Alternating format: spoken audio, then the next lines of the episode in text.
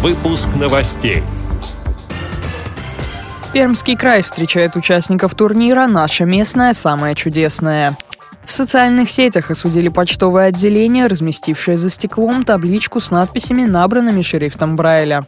Специалисты Нижегородского центра Камерата встретились с представителями Крымской республиканской организации ВОЗ. Члены Вологодской и Череповецкой местных организаций ВОЗ приняли участие в фестивале «Стремление к солнцу». Завершился чемпионат Европы по голболу в группе «Б». Далее об этом подробнее в студии Дарьи Ефремова. Здравствуйте.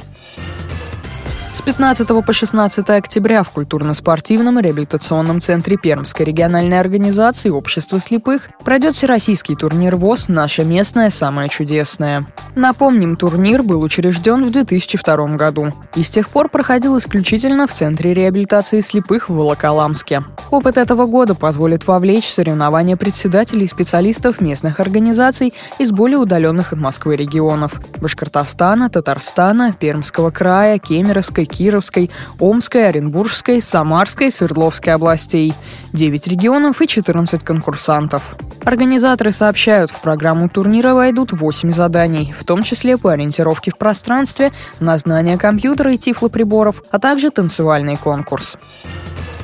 Благодаря социальным сетям стало широко известна оплошность сотрудников почтового отделения в Конаково Тверской области. Пользователь Твиттера опубликовал фотографию таблички под стеклом у входа в здание с графиком работы и адресом отделения, набранными шрифтом Брайля. Информацию переслали министру связи России Николаю Никифорову и замглавы Почты России Алексею Скатину. В результате табличка была перевешена, но социальные сети не утихают. Она должна размещаться рядом с дверью, а не со стороны петель, замечает один из пользователей Facebook. На Симферопольском объединенном предприятии «Крымпласт» в рамках программы повышения эффективности работы некоммерческих организаций по информационному обеспечению инвалидов по зрению при поддержке Министерства экономического развития прошла встреча представителей Крымского общества слепых со специалистами Нижегородского центра реабилитации инвалидов по зрению Камерата. Подробности общественному корреспонденту радиовоз Кристине Рябухе рассказал специалист Центра Вячеслав Царегородцев. Мы подготовили несколько тем таких опорных для докладов. Общая информация об организации, о наших проектах, о том, как начиналась наша работа, чем мы занимаемся сейчас, сотрудничество с Нижегородским университетом и поддержки образовательного процесса студентов. Далее о нашем опыте создания компьютерных курсов в Нижегородской области, о сотрудничестве с государственными органами на примере взаимодействия с избирательной комиссией. И будет тема об организации инклюзивных некоммерческих показов с тифлокомментарием и субтитрами. Кроме своего опыта, мы постоянно обобщаем опыт других регионов и можем рассказать ну, о каких-то лучших практиках в той или иной сфере.